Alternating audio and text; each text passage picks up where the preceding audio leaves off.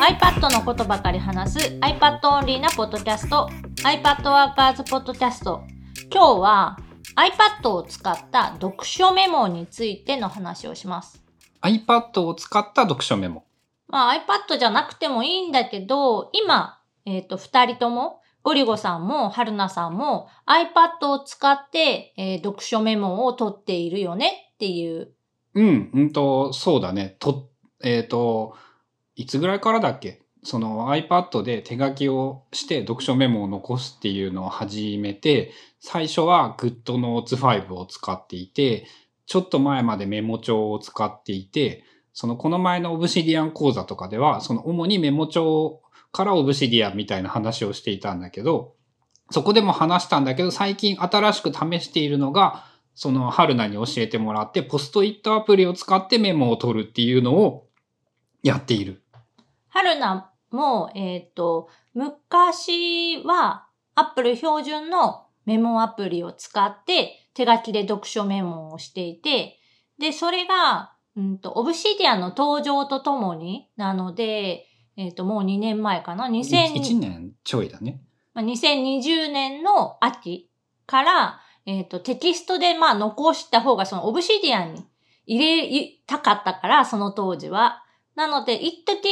えー手書きの読書メモはやめて、テキストだけのメモ。主に音声で、えー音声入力を使ってメモするみたいなメモが増えてたんだけど、最近また再びあの、手書きに戻ってきて、えーゴリゴさんと同じくポストイットアプリを使って、そこにカード式でこう、読書メモを残すようになった。あれやってみて面白かったのがさ、その、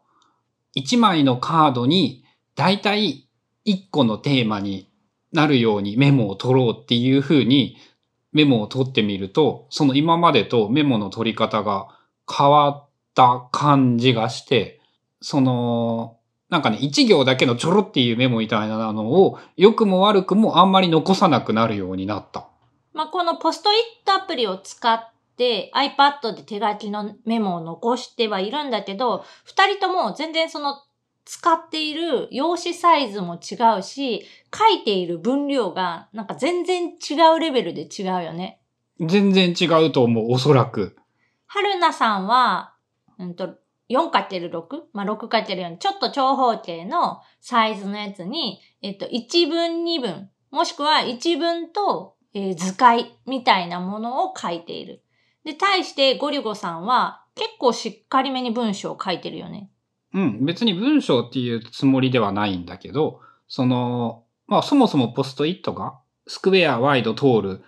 かつそれぞれにサイズが4、5パターンぐらいあって、その縦長、横長と四角っていうので、俺は、えっと、ワイドタイプの一番でっかいやつ、8×6 っていうのが、12.9の iPad で 8×6 を実寸表示すると、おそらく、その情報カードと呼ばれるカードに、比較的近いサイズになって、うんと、文字量で言うとね、横が多分20文字ぐらいが最大7、8行ぐらい書ける。ちょっと頑張れば10行ぐらい書けるっていうイメージ。さ、だからおそらく200文字前後ぐらいは詰め込めば文字書けるんかな。っていうぐらいのカードに、その、一個のテーマについて、その、読みながら書いて、覚える、考える、みたいなやり方で、カードを残している。えっと、春菜さんの場合は、今、あの、岩盤浴に持っていっている 3M のミニノートっていう、リアルにあるポストイットのサイズが、えっと、10センチかけるの7センチぐらいで、iPad mini で、その 4×6 のポストイットを実寸表示っていうのをまあ100%表示にすると、ほぼね、同じサイズになる。俺ちょっと測ってみたいんですけど、これ。今ね、測ったら、だいたい横が17、8センチで、縦が12、3センチぐらいだった。え情報カードってもっと小さいんじゃないの？ん？あれ？普通にさ、確か調べてみると B6 ぐらいだよ。じゃあ、これと一緒ぐらいやな。じゃあ自分のイメージしてた情報カードっていうのが、その B6 の半分ぐらいのサイズやった。あ、それあれだわ。そのさ、梅沢忠夫情報カードじゃないんだよ。なんかその、おそらく世の中の多くの人が情報カードというのを結構誤解していて、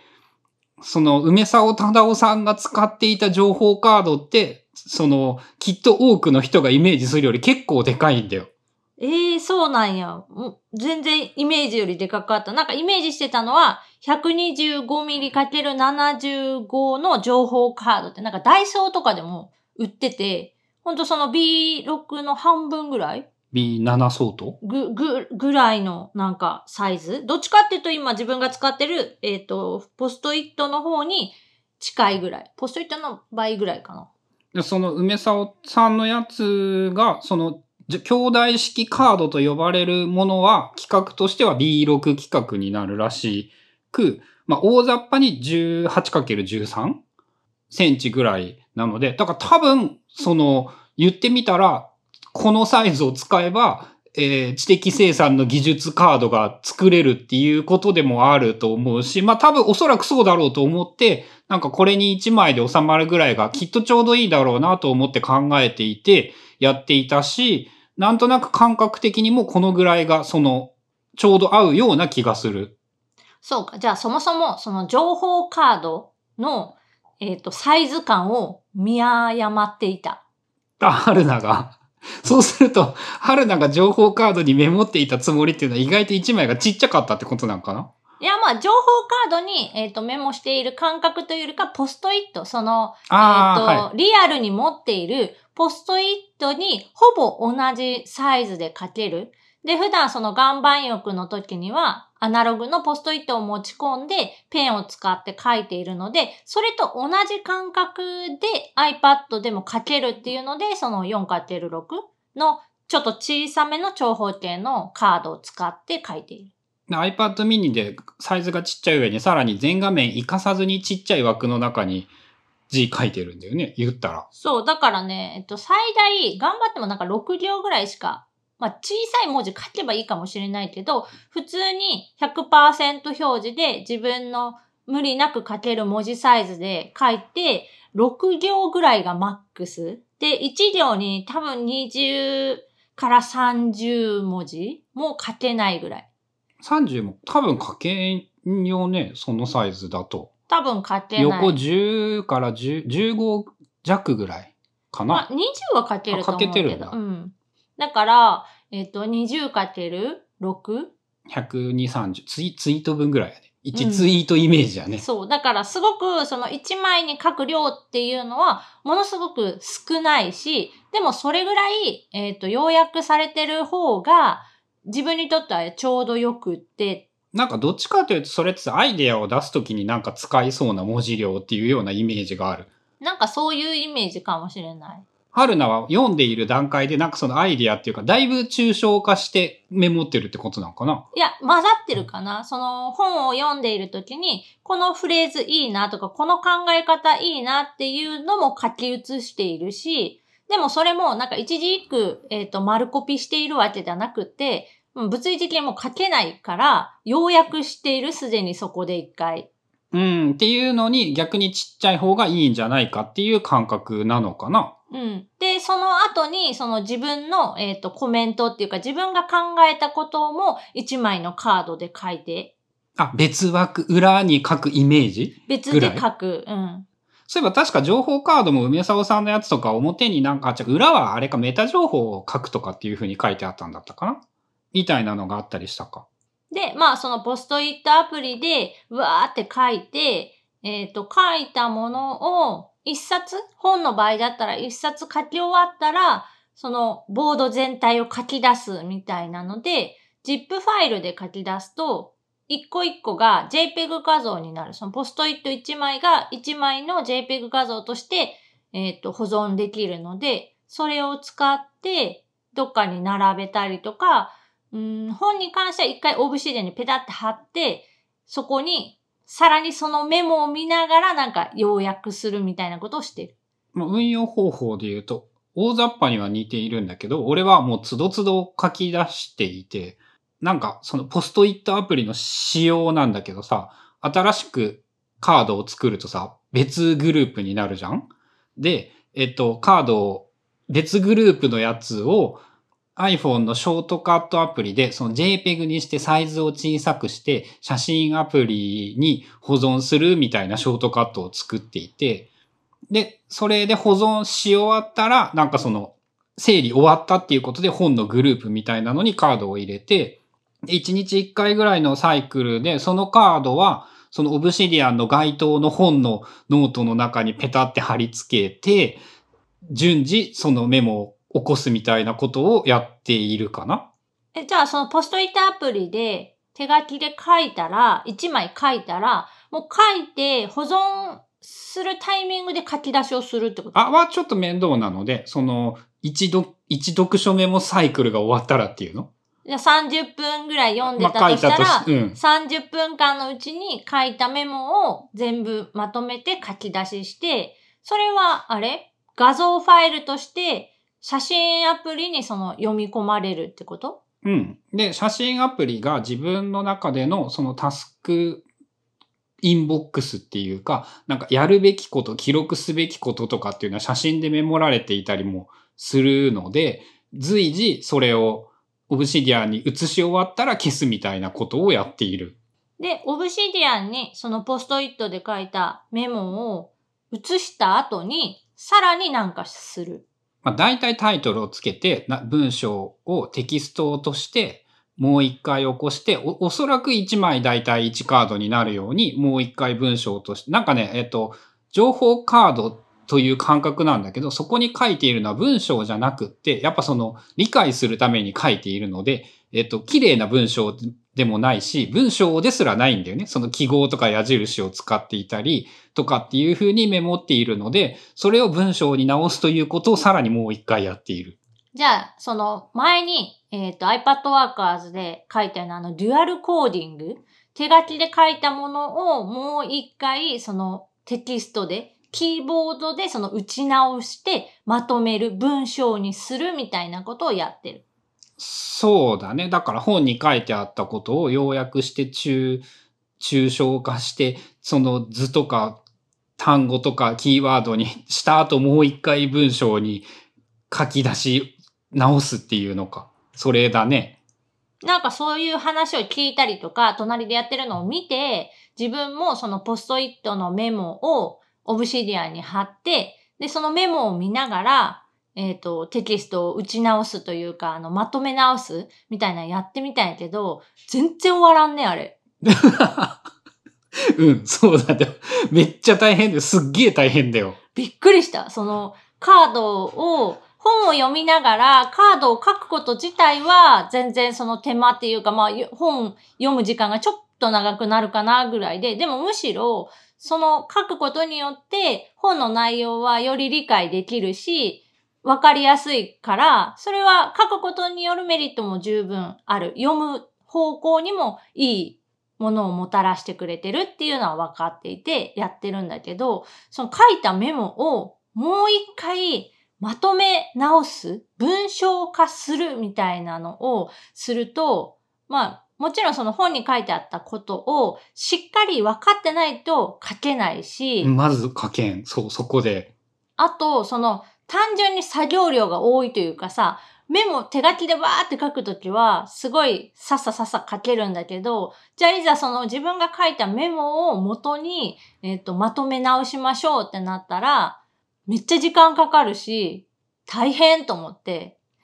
でね、おそらくなんだけど、それが、あのね、一番簡単で効率のいい文章の練習の仕方なんじゃない文章を書く練習の方法なんじゃないかと思っていて、その、よくさ、文章を書けないっていう風に言う悩みみたいなのはこうよくあるパターンだと思うんだけど、文章を書くのがむ、あの、できないって原因がたくさんあって、その、そもそも書くことがないという悩みと、書いたものを、その、言語になってない概念なわけじゃん。頭の中で思っているものは。それを文章に起こすということが難しくって大変でできなくって、その二つを同時にやろうとするからくっそ難しくって書けないになってしまう。だからその、読書メモを概念として文字になっているものを文章に起こすという練習をすることは、一番良い文章を書く練習なんじゃないかと思っていて、実際にそれをやるようになってから、なんかその、書くことの苦が、苦痛が減ったというか、思ったことを文章として表現するっていうのが、そのね、だいぶ楽にできるようになった感じは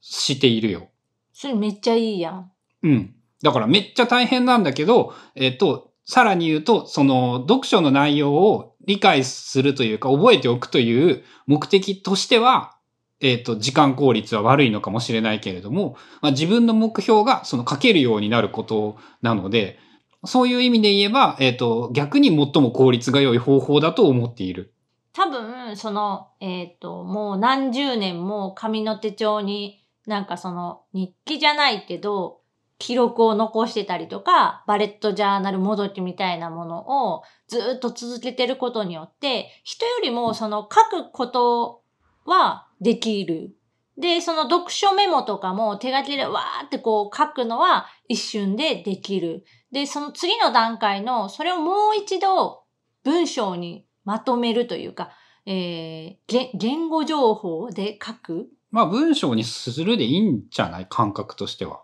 に関しては、まだまだその未熟というか、日記なんてさ、その自分の気持ちだったりとかで、こう、そんなまとまってなくっても、思ったことそのまま書けばいいだけやし、その、まあそれできる人の言うことやけどな。おそらく。で済ますみたいなそういうのも気にせずっていうか、むしろもうなんか過剰書きレベルでこう書いてるだけだから、そのレベルでは書けるんだけど、そっから先の、じゃあその過剰書きのレベルを、えー文章に育てるというか、組み替えるというか、なんていうか、それがやっぱまだできてない。自然にできるレベルにはなってないから、まあそういうのもこの読書メモを解体というか、あの、分割ノートにしていく作業をすれば鍛えられるってこと？だと最近すごく思うようになって、で、それに伴って、例えば日記とかにしても、そのね、雑な言葉を使わないっていうか、なんか、なんかとかも例えばダメな代表格なんだよね。昨日はなんか楽しかったとかっていうのはこうすごくダメで、ちゃんと昨日は何々ということがあって、これに関してこういうことを思ったみたいな、その、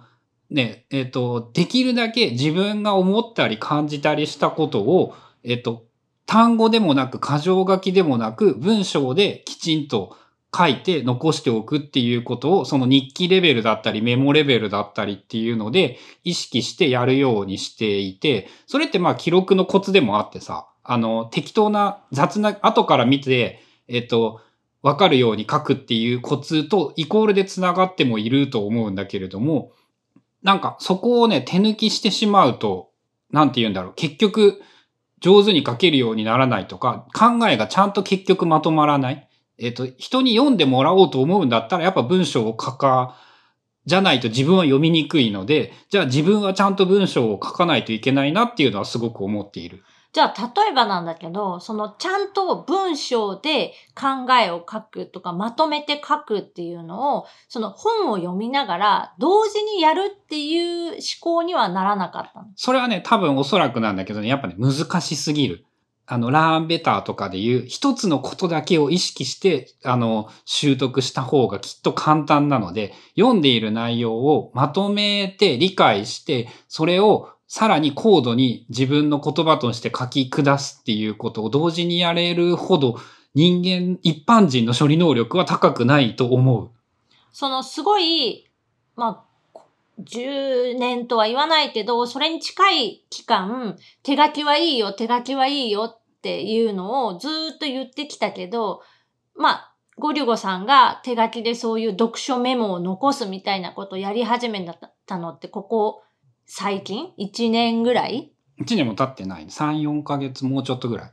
で、ついにそのアップルペンシルを、自分用のアップルペンシルを購入するっていうところまで来たわけやん。それってなんか手書きが、やっぱりいいみたいなのがあったんじゃない？手書きが、ああ、多分ね、だからね、えーっと、最初に理解するときに文章を書いて理解するのは意外と難しいのかもしれないって自分でちょっと思った。文章で理解するほど高度に理解できてないっていうのか。その、単語とか矢印とか、隙間を開けるとかの感覚で、その丸をつけるとか、そういうことをやれた方が、なんか、読んでいることを理解するときは、そういうことができる方が、より理解しやすいっていうのかな、のではないかなっていうのを、なんか後になってからなんだけど、そうじゃないかと思うようになった。じゃあその、パッと見てとか、パッと聞いて読んで感じたこと、思ったことっていうのを、その理解がまだ浅い状態で書き出すときには手書きの方が向いてたってこと？理解をするためには手書きの方が向いてるかな？どっちかっていうと、おそらく。書くことで理解が進む。うん。その、あと書こうと思って書けないことが分かって、もう一回読むとか、書きながら書いたやつを見てもう一回読むとか、そういう感じなことをしている気がする。なんかそれって、そのタイピング、キーボードを打っても同じようなことができるような、今の話だけ聞くとそう思えるんやけど、なんかね、でも例えばで言うとやっぱね、難しい本であるほど手書きじゃないと辛いという感覚があるので、その、正直簡単な本を読んでいるんだったらメモが音声入力でメモできれば書いてある要点がメモれるっていう感じはするから多分記録するんだったらタイピングの方がよくって概念をつかもうとかその理解しようって思うとやっぱり手書きの方がいいっていうことなのかな？でもゴリゴさんの場合は、最終形態はそのテキストになるってことやんな。その、概念を自分で言語にできるようにしたい。で手書きで書いて、自分が理解するために手書きで、まあ、読書メモを書いて、で、その読書メモを書き出してオブシディアに貼って、もう一回書いて。メモを見ながら、自分が書いた手書きのメモを見ながら、もう一度テキストで、まあ、文章化するっていう、まあ、こう工程、フローを踏んでる。かな？で、最近は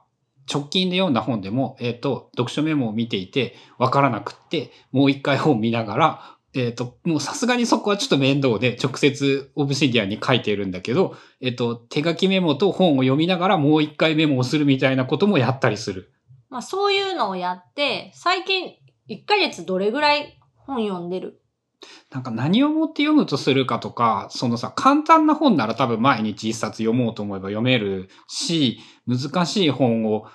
読もうと思えば読んでるの終わらんから、まああんま数字は当てになんないかなっていう気はする。まあそんな感じで、最近二人とも、えっ、と、ポストイットアプリにカード状になった、まあ紙に、そういう読書メモを貯めて手書きで。で、その後さらに、そのメモを見ながら、なんかテキストでまとめ直すみたいなことを二人ともやってるっていう。春菜のあの、めっちゃ大変やなっていうのが印象的やったね。いや、めっちゃ大変やん。今までその手書きでメモ残すとか、そのまとめ直したり、えはしてたけど、その、やっぱ手書きで書いたままで置いとくのって、ちゃんと分かってないんかなっていうのは思い始めた。同じく、その、まずは読書メモとして線を引くとかハイライトをするってやるんだけど、それだけだとやっぱもう残らんくって、それをその今度は手で写すっていうかメモるっていうことをやるんだけど、それでもまだちゃんと残らんくって、しょうがないからっていうか最終的に結局全部自分で文章を書くっていうことになったっていう感じだった。でもその方がさ、なんか本読んだことを人に話したりするときに話せるよね。そう、自分がその読んで、なんて言うんだろう、説明できなかったってことは、まあやっぱ分かってないということよくあるじゃん。学校の勉強とかもさ、人に教えられるようになってなかったら、そのできてるわけじゃなくって、その分かってないんだっていうのと同じような感じで、なんか本一冊に書いてあることが、なんか説明できないんだったらおそらく分かってないんだろうな。読み終えたと読んで分かったはちゃうんだろうなっていう。まあそのあたり。まあ二人とも、うんと読書する時間みたいなのを、お互いなんか全然違う場所と違う時間で撮ってたりはするけど、一日必ずなんか本は手に取るぐらいの感じに最近なってきてるかな。かな？最近はそのね、本が読みたいからお酒を飲む量が減ったっていう良いこともあって、めっちゃいいやん。うん、素晴らしいと思う。春菜は逆に、あの、本を読んでると、つい、あの、何か食べたくなってしまう。お腹がすく。俺そこはね、なんかやっぱあんまないね、言われてみると。まあそういうのもあったりしながら、まあ最近は二人ともが iPad を使って、その一時読書メモっていうの？一番最初に取るメモは、えー手書きでメモを取っていて、たまたま今は、えー同じアプリを使って取っているという感じです。なんかで他のアプリもちょっと試したけど、なんだかんだ、なんか不満はあるんだけど、ポストイットが一番良かった。ということで、えー最近の iPad で撮ってる読書メモについてのお話でした。番組への感想やリクエストなどは、シャープ iPadWorkers のハッシュタグをつけてツイートしてください。それではまた来週、iPadWorkers ポッドキャストでした。iPad